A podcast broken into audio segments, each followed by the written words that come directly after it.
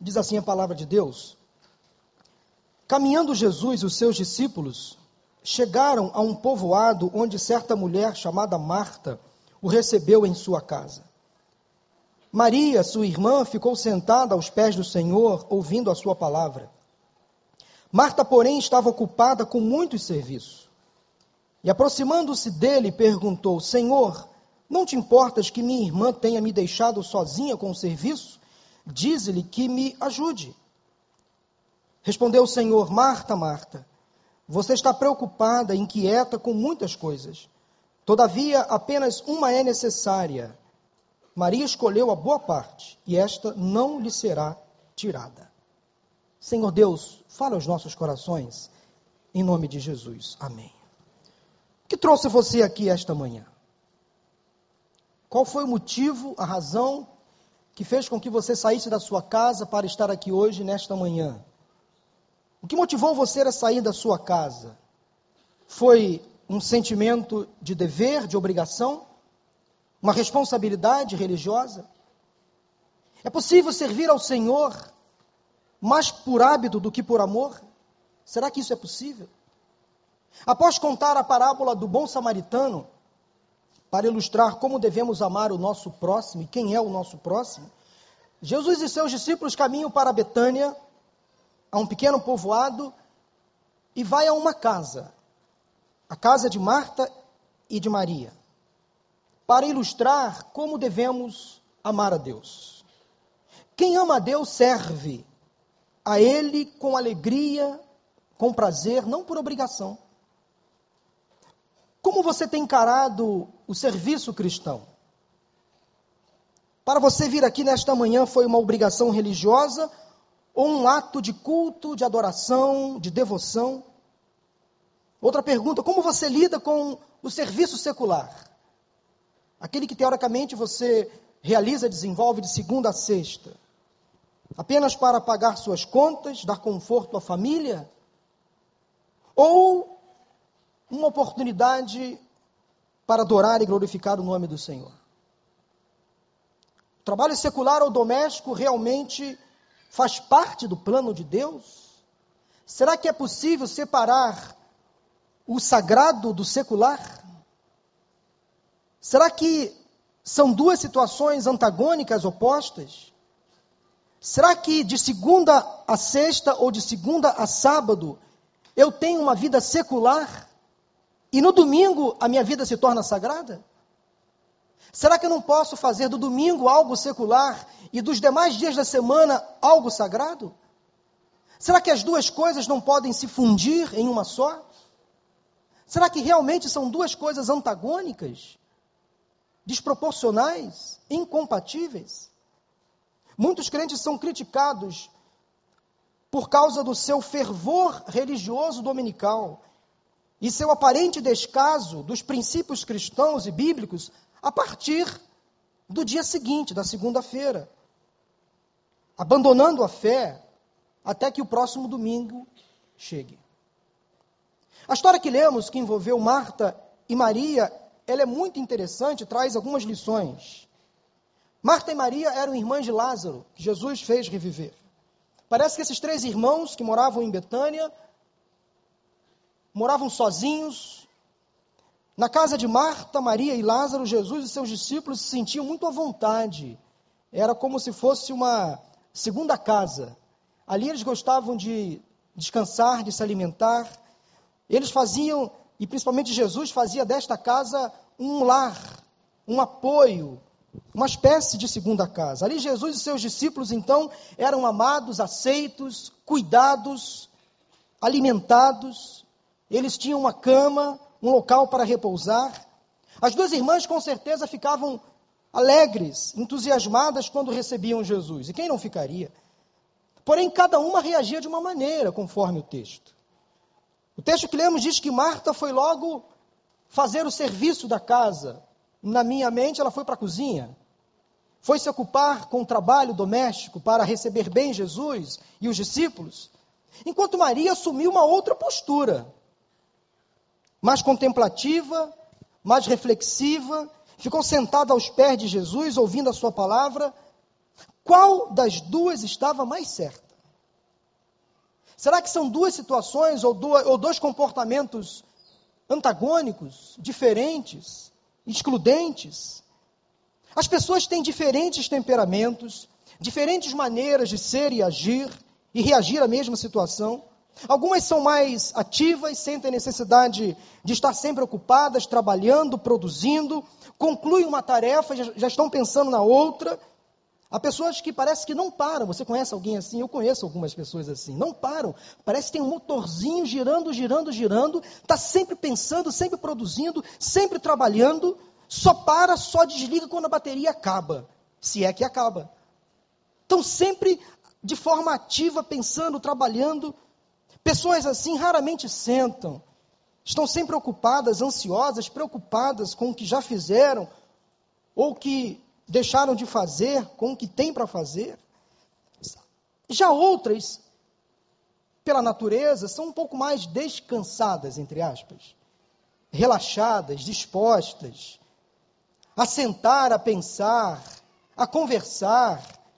O mundo parece desabar ao redor e a pessoa está tranquila, na maior calmaria. Você conhece alguém assim? Está todo mundo vivendo um caos, essa pessoa está naquela nice, naquela vibe, né, como se costuma dizer, né? naquela coisa assim, meio que vou chegar, me espera, né? me segura aí que eu estou chegando. Quem é mais certo nessa história toda? Marta era uma pessoa orientada para a atividade, para o serviço, para a produção, metas, resultados. Enquanto Maria, sua irmã mais nova, parecia ser mais orientada a pessoas, mais pensativa, mais reflexiva Digamos que Marta era de exatas e Maria era de humanas. Marta gostava de produzir, Marta gostava de trabalhar, Marta era prática, Maria era mais teórica, mais humana, mais sensível. Confesso que temos uma tendência muito natural, à luz desse texto, de ao lê-lo pela primeira vez, de desconsiderar, desvalorizar completamente o trabalho de Marta. A atitude que Marta tomou. Como se cada um tivesse a possibilidade de abrir mão do trabalho secular ou do trabalho doméstico para ter somente uma vida de contemplação, como a de Maria. Claro que não. Impossível. Penso que o Senhor quer que cada um de nós seja como Maria em nossa adoração e devoção e como Marta, em nosso trabalho, e o desafio para todos nós nesta manhã é alcançar um equilíbrio em ambas as atitudes, igualmente corretas. Ou seja, ocupação e devoção não se excluem. Não são atitudes conflitantes, elas se complementam. Servir também faz parte da adoração. Trabalhar também é adorar. Trabalhar, seja onde for, é adorar a Deus.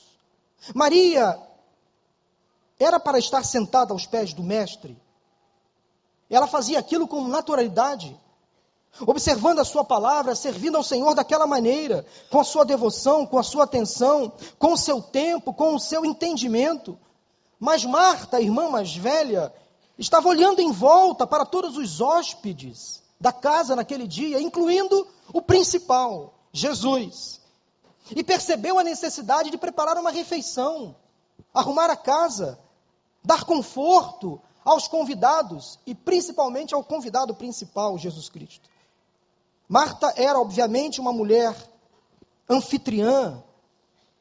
Ela se levantou e começou a preparar o alimento para Jesus, para os seus discípulos, arrumar, arrumar a casa. Marta olhou para Jesus e deveria ter dito mais ou menos o seguinte: que privilégio preparar uma refeição para o meu mestre.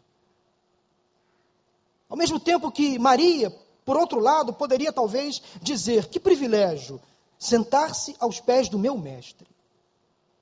Uma estava errada e a outra certa? Claro que não, de forma alguma. Ocupação e devoção são igualmente necessárias, mas deve haver sempre um equilíbrio. Os excessos sempre são prejudiciais. Os excessos sempre são prejudiciais. Toda instituição precisa ter pelo menos um foco, um valor, que é a sua razão de ser e de existir. Em nossa igreja, nós temos três valores: fé, amor e serviço. E se a nossa igreja perder esse foco, ela estará condenada a falhar na sua missão. Quando você perde o seu foco na vida, você fica em apuros. Se você perde o seu foco na sua vida profissional, na sua carreira, nos seus negócios, você terá como aliado o desânimo, a insegurança e talvez o fracasso. Se você perde o seu foco no seu casamento, na sua família, deixa de investir no casamento e na família, você automaticamente, fatalmente entrará em crise. Crise conjugal, crise com os filhos, crise com os irmãos, crise com os pais. Esta manhã quero olhar para esta história envolvendo Marta e Maria e compartilhar sobre o que pode nos levar a perder o foco na vida. O que pode nos levar a perder o foco na vida? Anote no seu coração. Em primeiro lugar, nós perdemos o foco na vida quando trocamos o essencial pelo importante. Perdemos o foco na vida quando trocamos o essencial pelo importante. Uma pergunta às mulheres que estão aqui nesta manhã. Se os homens quiserem responder, fiquem à vontade. Não sou machista. O que você faz quando recebe uma visita inesperada na sua casa? Alguém que chega sem avisar, que bate a campainha, que bate a porta. Pastor Paulo chegou na sua casa sem mandar aviso. O que, que você faz? E se essa visita chegar segunda-feira de manhã? Eu não sei quanto a sua casa, mas na minha casa, por favor, não me visite segunda-feira de manhã.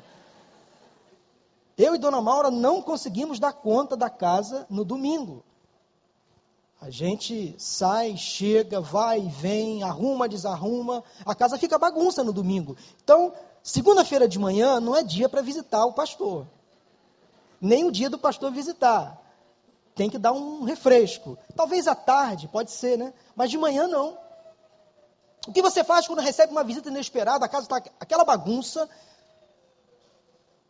louça na pia, camas desarrumadas, tudo sujo, porque a minha casa é assim, a sua também é? Acho que não, né?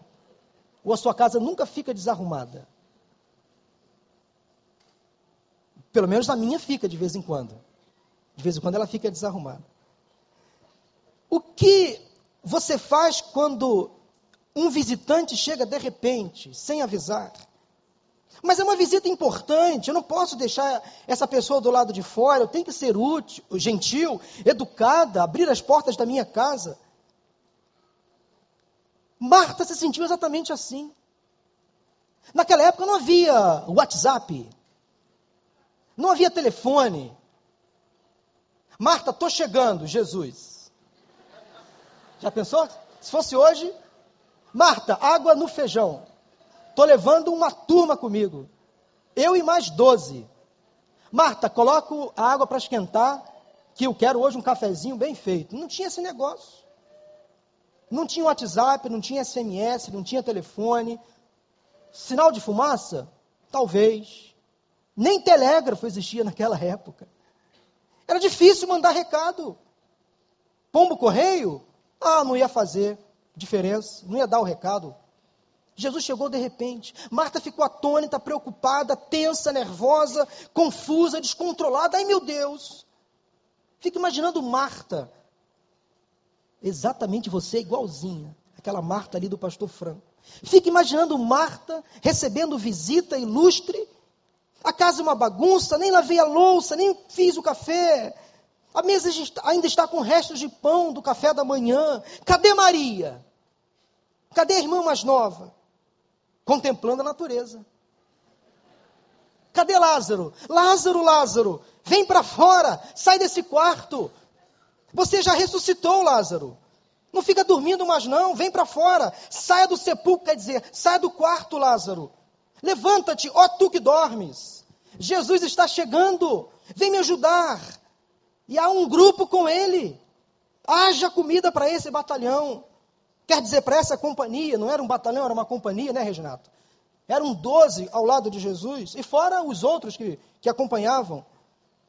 Lázaro, vai fazer o pão, Lázaro. Desde que eu coloco a água para esquentar, Maria, Maria. Cadê Maria? E agora, José? Cadê Maria? Esperando o mestre. A primeira parte do versículo 40 diz que Marta estava ocupada com muito serviço. Muito serviço na casa. O sentido da palavra ocupada no texto, em algumas versões, fala em distraída, e no grego, no original, a palavra ocupada ou distraída significa dizer que Marta estava sendo puxada para fora, arrastada. Isso implica que Marta queria estar com Jesus. Ela também queria se sentar aos pés do Mestre, mas foi afastada, arrastada para o serviço, levada por seu senso de dever. Aquela dúvida, aquela confusão. Queria estar lá, mas tenho que estar aqui preocupada com o serviço da casa, teve a alegria roubada de estar ao lado do Senhor. Se sentiu mal, incomodada. Todos temos as nossas responsabilidades, compromissos. Todos devemos, é claro, cumprir com as nossas obrigações diárias, mas não podemos superestimar a nossa importância. Eu tenho todas as habilidades. Quando não estou em casa, nada anda. Será que se eu não trabalhar, a casa vira um caos? Será que se eu não for trabalhar amanhã lá na minha empresa, tudo vai dar errado? Não. Será que se eu não for à igreja, alguma coisa vai funcionar errado? Não. Será que eu sou peça fundamental para o culto funcionar? Claro que não. Se eu não estiver aqui, Deus levanta outro. Se você não estiver sentado no seu lugar, Deus vai colocar uma outra pessoa para sentar no seu lugar. O problema não estava no trabalho que Marta estava fazendo. Foi a atitude que ela estava tomando. Isto sim tornou-se um problema. Supervalorizando a sua tarefa. O erro de Marta foi em não saber equilibrar entre o ir e fazer e o assentar e ouvir. A diferença entre Marta e Maria não foi que uma serviu e a outra não, mas foi que uma serviu por obrigação e outra por devoção.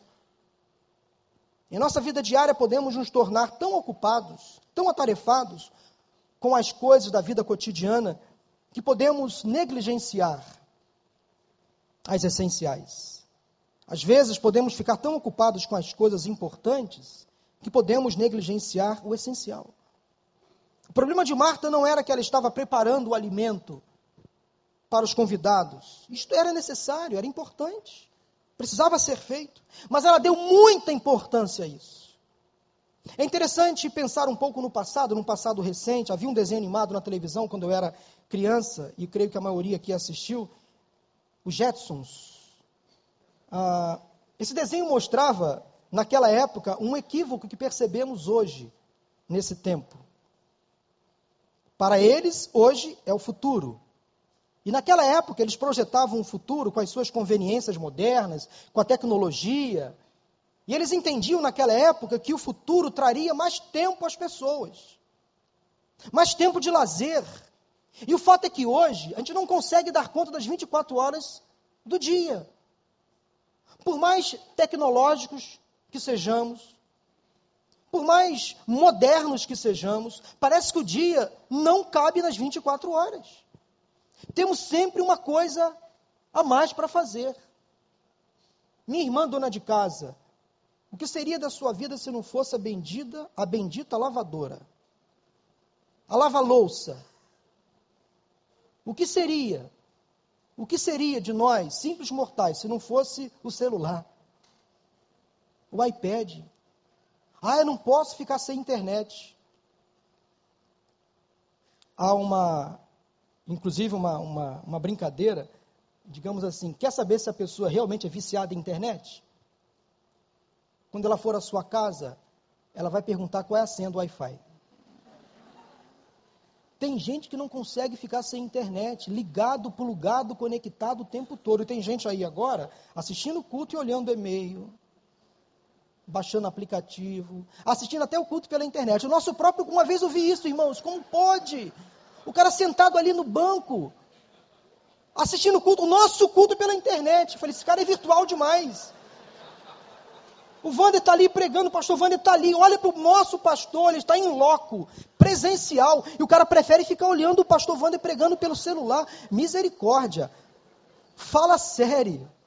É, ah, pastor Franco está falando do jogo de futebol, o cara assiste ouvindo rádio, é diferente. Mas imagine só, isso fica uma coisa neurótica. Tem gente que não sai de casa sem o celular.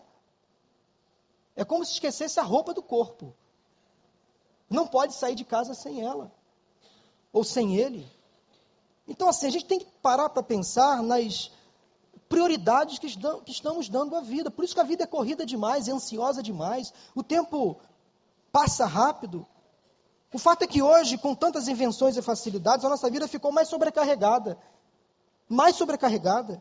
Não temos tempo para nada e o dia continua com as, mesmos, com as mesmas 24 horas, desde quando o mundo é mundo. As mesmas 24 horas. E parece que fica sempre alguma coisa pendente para o dia seguinte. Estamos sempre ocupados, preocupados, ansiosos, deixando sempre alguma coisa para fazer amanhã. Um autor norte-americano chamado Stephen Convey fez um comentário sobre as perspectivas irreais dos nossos dias. Ele escreveu um livro, não traduzido ainda para o português, eu colhi essa informação.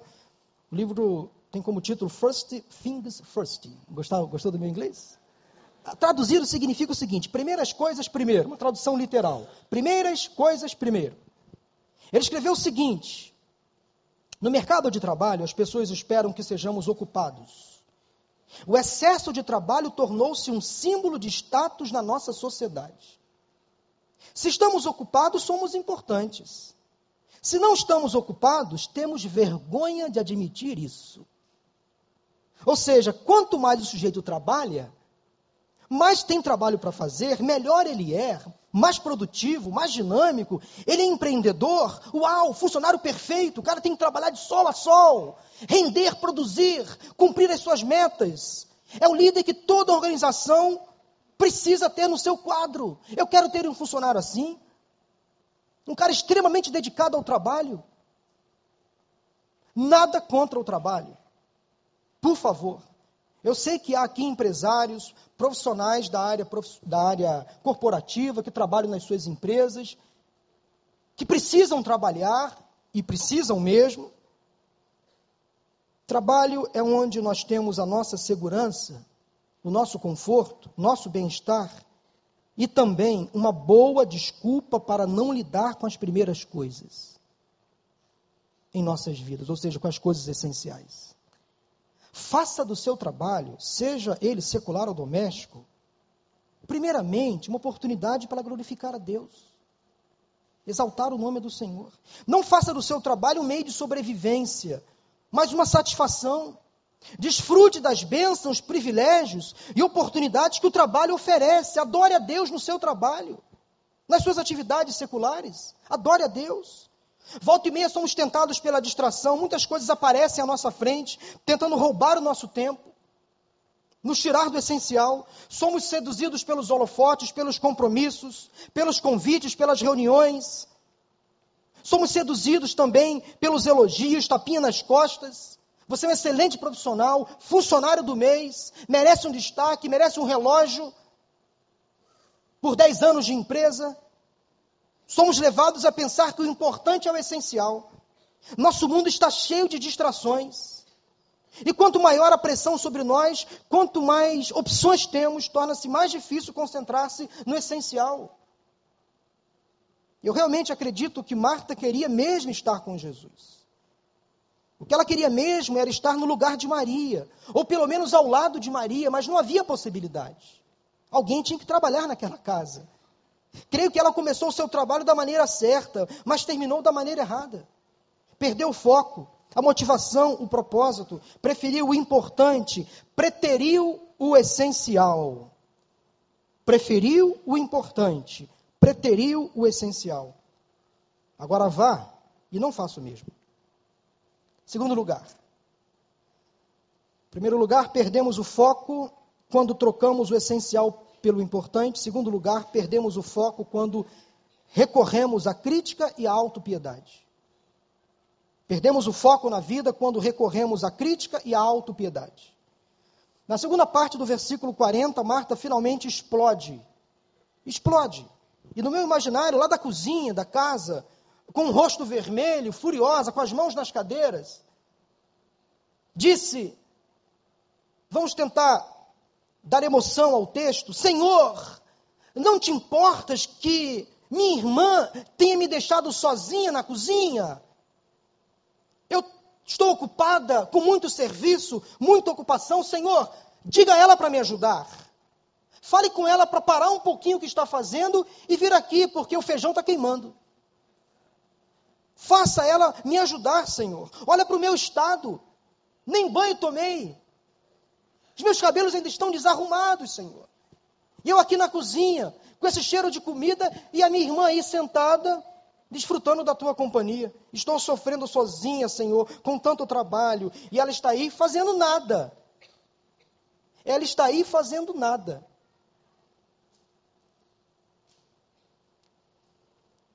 Ela nem sequer chamou a irmã pelo nome. Em sua defesa, para atrair a atenção de Maria e sinalizar que precisava de ajuda, ela apela ao acúmulo de serviço e à sobrecarga. Não faça do seu trabalho uma fonte de reclamação. Pare de se auto-penitenciar. No seu trabalho, faça o melhor. Lá na segunda-feira, seja o melhor funcionário da sua empresa. Nos demais dias da semana também, dê um bom testemunho. Pare de reclamar da segunda-feira. Porque amanhã é segunda-feira.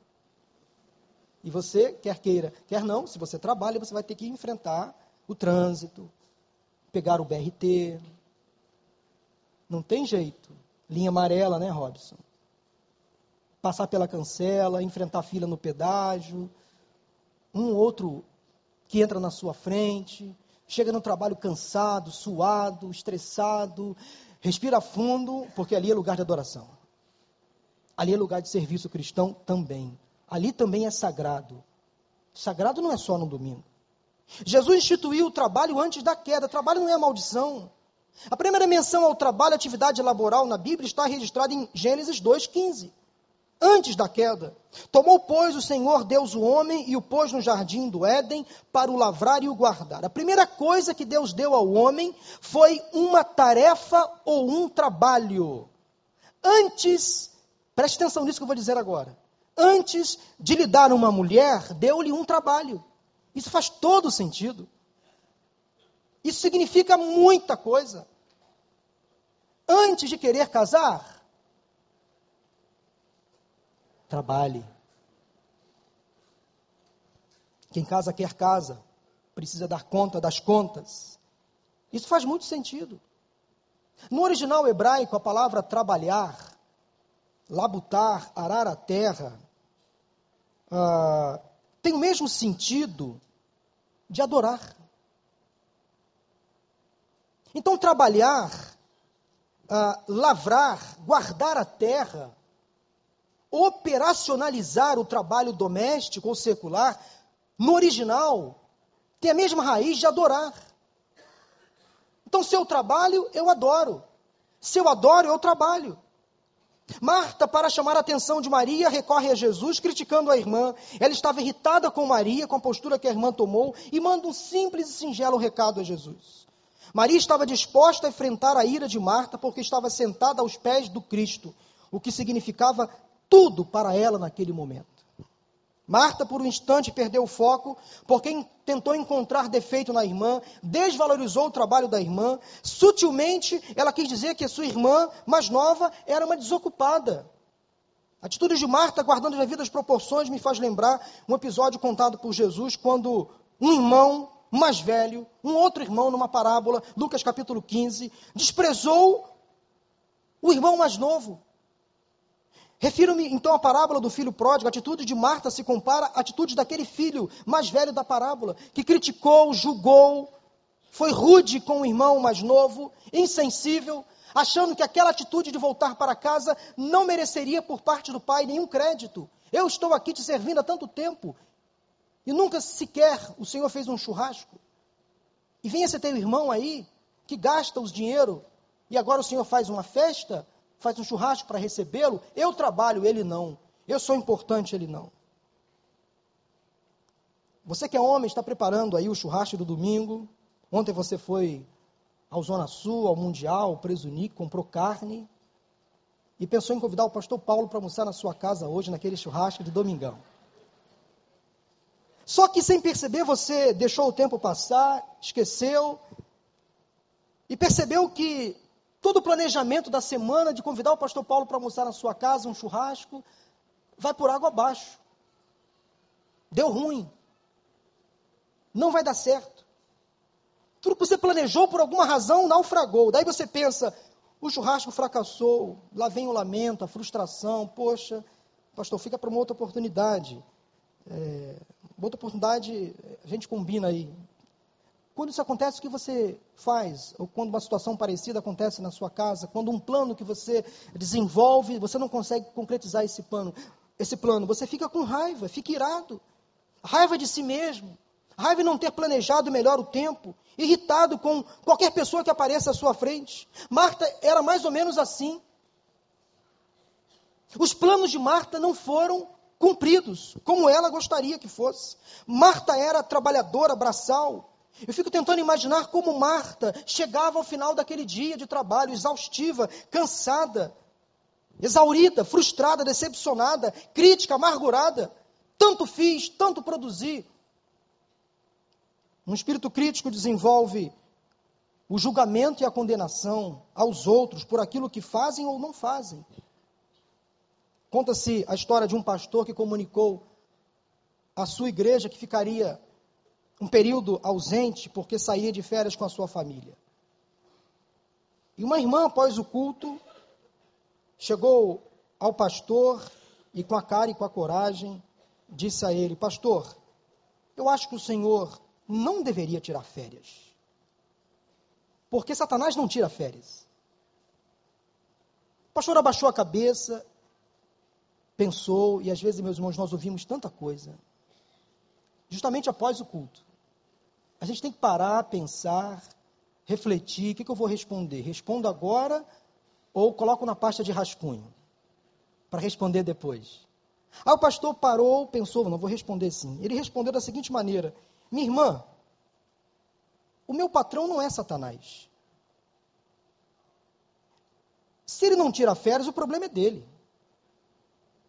O meu patrão tira férias.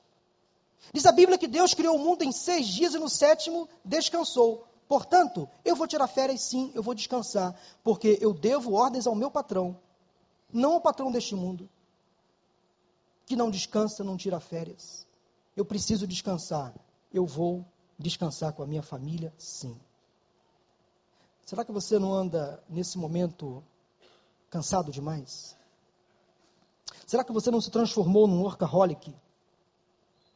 Viciado pelo trabalho, preocupado com as suas metas, resultados, muito mais focado na profissão, na ocupação, do que no serviço, na adoração? Será que você não precisa puxar um pouquinho o freio de mão, reduzir um pouco as atividades, chegar mais cedo em casa, planejar um período, talvez sabático, para você descansar com a sua família, umas férias. Eu conheço gente que não tira férias. E falam isso com uma naturalidade. Como se isso fosse uma ostentação, tá vendo? Eu consigo ficar sem férias, você não. Estou dez anos sem férias. Trabalho, trabalho, trabalho. Só para pagar contas? Só para comprar um carro novo? Só para mudar de casa? Só para sustentar essa vaidade louca, desenfreada? Só para pagar as contas no final do mês do cartão de crédito? Só para poder ir para a academia? Para que tudo isso? Não sou contra o trabalho, por favor. Quem me conhece sabe que eu sou trabalhador. Como todos aqui são trabalhadores. Estou falando daqueles que excedem. Que excedem. Que perdem um pouco do equilíbrio, da razão, da moderação. Pessoas que perdem o foco na vida. E aí se dedicam demais à profissão, demais ao trabalho. Nenhum sucesso profissional compensa o fracasso no lar. Eu posso ser na minha profissão o top. Lá na minha empresa eu posso ser o melhor funcionário. Posso ser promovido, posso receber muitas muitas medalhas, mas se eu não tenho com quem compartilhar dentro de casa, não vale a pena. Não vale a pena. se eu não tenho com, tem, com quem me alegrar, em casa, em família, não vale a pena. Eu sei que na cabeça de alguns pode estar passando um filme. Talvez alguns possam até estar criticando essa palavra do pastor. Da minha vida cuido eu, pastor. Eu sei o que eu estou fazendo. O senhor não está comigo dentro de casa. Não, eu sei me controlar. Será que sabe mesmo? O meu apelo que eu faço a você nesta manhã é que você faça uma revisão no seu dia, nas suas tarefas, nas suas atividades. Será que você está se dedicando mais às coisas que não são tão essenciais assim, que podem ser secundárias? Terceiro e último lugar, perdemos o foco quando Trocamos o essencial pelo importante, perdemos o foco quando recorremos à crítica e à autopiedade, perdemos o foco quando tentamos fazer a coisa certa da maneira errada. Perdemos o foco quando tentamos fazer a coisa certa da maneira errada. Observa que Marta tinha até razão em cobrar ajuda de Maria, mas ela usou a maneira errada, a palavra errada. Talvez o momento errado. Não foi sábia nos seus argumentos, nem nas suas colocações. Marta estava com raiva de Maria e transfere toda a sua ira para a pessoa errada. Fala com Jesus. Pede a ele para interceder para que aquilo não continuasse. Observe que Marta dirigiu a sua irritação a Maria, a Jesus. Eu e você temos que admitir que essa era uma mulher corajosa. Marta foi corajosa. Marta estava acusando Jesus de não se importar com ela. Estava acusando Jesus de omissão. Ou talvez de se importar mais com Maria do que com ela. Dar mais valor a Maria e a atitude de Maria do que a atitude dela. Senhor, sem o meu café o Senhor não será nada. Sem o meu arroz e feijão e ovo frito, eu quero ver o Senhor comer essa comida em outro lugar aí na esquina. Não vai. O meu prato é melhor da região. Então, valorize o meu trabalho, Senhor. Valorize o meu esforço. Sempre que o nosso serviço nos leva a criticar os outros, a expor os outros porque nos sentimos sobrecarregados, é melhor dar um tempo para examinar as nossas prioridades, valores, a própria vida. Parte do problema de Marta foi que ela se preocupou muito sobre o que os outros estavam fazendo ou deixando de fazer. Marta queria forçar Maria a servir a Cristo do seu jeito, não é assim. Observe o trato, a maneira como o Senhor te dirige a Marta. Enquanto elogia Maria por sua devoção, ele não condena Maria, não faz nenhuma comparação. Interessante como Jesus corrige os nossos erros. Ele não nos expõe, ele não nos constrange, nem nos envergonha. Observe nos versículos 41 e 42, Jesus responde com ternura e discrição. Ele não rejeitou a tentativa de Marta em servi-lo. Marta tentou impor seu sistema de valores em Maria da maneira errada, a força. Note que Jesus não disse a Marta para fazer o que Maria estava fazendo. Foi a atitude de Marta que necessitava de correção, não a de Maria. A realidade é que precisamos cultivar um pouco de Marta e um pouco de Maria dentro de cada um de nós, mas de forma equilibrada, ajustada, sem extremos, sem exageros, sem excessos. Não seja um ativista. Busque sempre o equilíbrio em todas as coisas. Lembre-se de que Maria escolheu a boa parte e não a melhor. Há uma autora chamada Fela Moscovitch, psicóloga, escreveu um livro chamado Renascença Organizacional. gosto muito dessa autora, estudei alguns textos dela, dela quando estava na faculdade.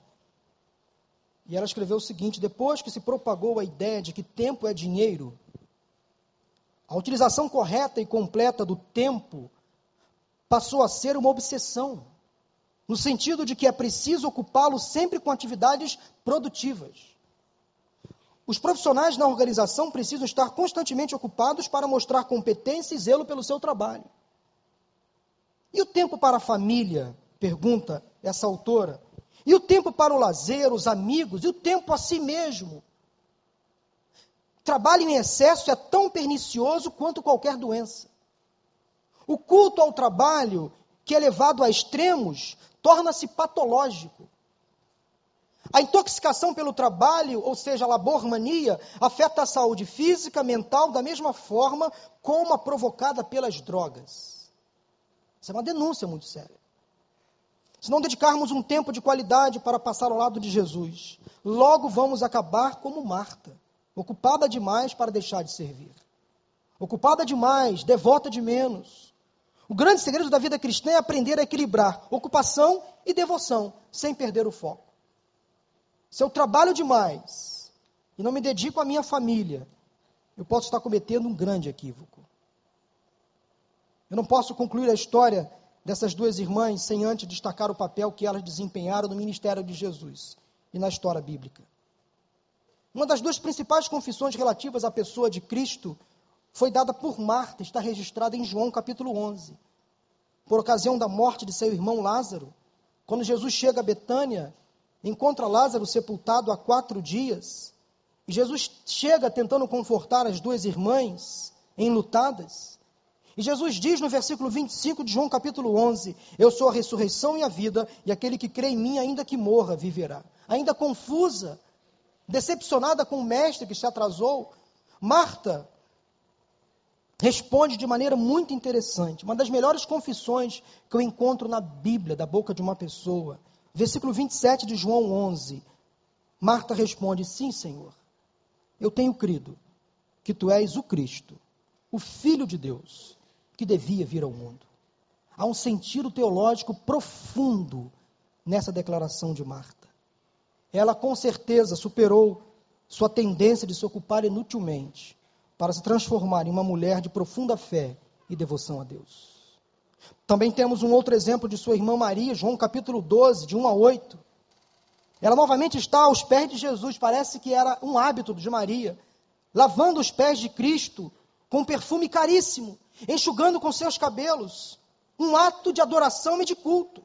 Seis dias antes da Páscoa, diz o texto de João capítulo 12, Jesus chegou a Betânia, ali prepararam um jantar para Jesus, Maria servia, Maria novamente na cozinha, servindo. Lázaro era dos que estava à mesa com Jesus. Então Maria pegou um frasco de nardo puro, um perfume caríssimo naquela época. Derramou sobre os pés de Jesus, os enxugou com seus cabelos e a casa encheu-se com uma fragrância de perfume. Ela foi severamente criticada por Judas. Também não poderia ser. E talvez pelos outros discípulos.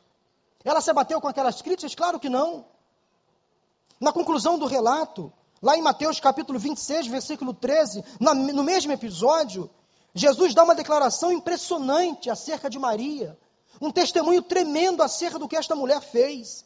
Ele diz assim em Mateus 26, 13: Eu lhes asseguro que em qualquer lugar do mundo inteiro, onde este evangelho for anunciado, também o que ela fez será contado em sua memória. Que privilégio para esta mulher! Lembrada para todo sempre pelo simples fato de se sentar aos pés do Mestre, servi-lo de coração, não por obrigação. Esses dois últimos episódios testemunham sobre a confissão de Marta e o sacrifício de Maria. Nos dão provas de que ambas alcançaram o equilíbrio entre a ocupação e a devoção. Elas não perderam o foco. E quanto a você, onde está o seu foco? Em que área da sua vida você precisa buscar o equilíbrio, a moderação?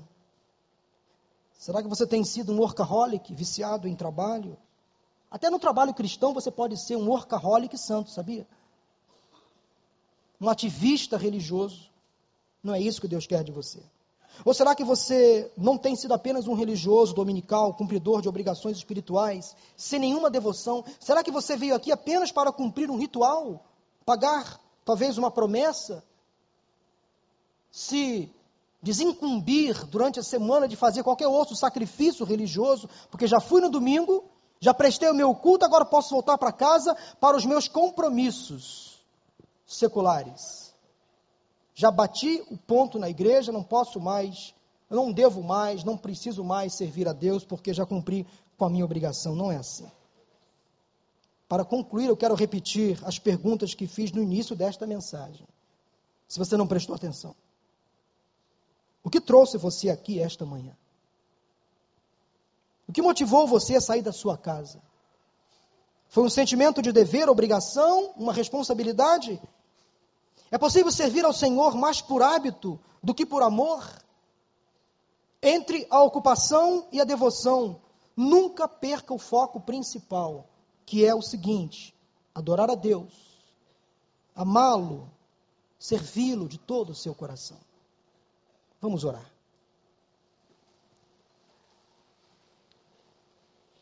Senhor Deus, entregamos a Ti, ó Pai, a nossa vida, nossa ocupação, o nosso trabalho, nosso serviço, a nossa vocação, os nossos talentos naturais. Não permita, Senhor, que percamos o foco principal nesta vida que é te adorar. Não permita que as distrações tirem o nosso coração do centro da tua vontade. Não permita, Pai, que as ocupações desnecessárias, às vezes até excessivas, tirem o nosso coração do teu altar, da tua presença. Não permita, Deus, que, ocupados demais em trabalhar, deixemos de orar, de te servir, de te adorar. Não permita, Deus, que às vezes, ocupados demais em produzir, em dar conta dos compromissos profissionais, reuniões, agendas abarrotadas, não permita, Pai, que abandonemos no a nossa família. Que cada homem mulher, trabalhador, trabalhadora, nesta manhã, possa ter a consciência de que te adorar, te servir, é a melhor decisão. Sabemos, ó Deus, que precisamos do trabalho. Dependemos dele para sobreviver. Mas nós precisamos entender, ó Pai, que nós devemos colocar o foco no Senhor. Nós vivemos para trabalhar e não trabalhamos para viver. Ajuda-nos, ó Pai, a entender essa verdade. Lembro desse momento de orar e interceder por aqueles que estão vivendo um período profissional talvez difícil, abarrotado de compromissos, atividades, cobranças por metas, resultados. Ó Deus, o desemprego tem assolado tantos lares, tantas famílias. Vemos uma crise no nosso país, uma crise econômica, financeira, que tem atingido, ó Deus, tantos lares. Tantas pessoas desempregadas, estão preocupadas em pagar as contas, em sustentar a família.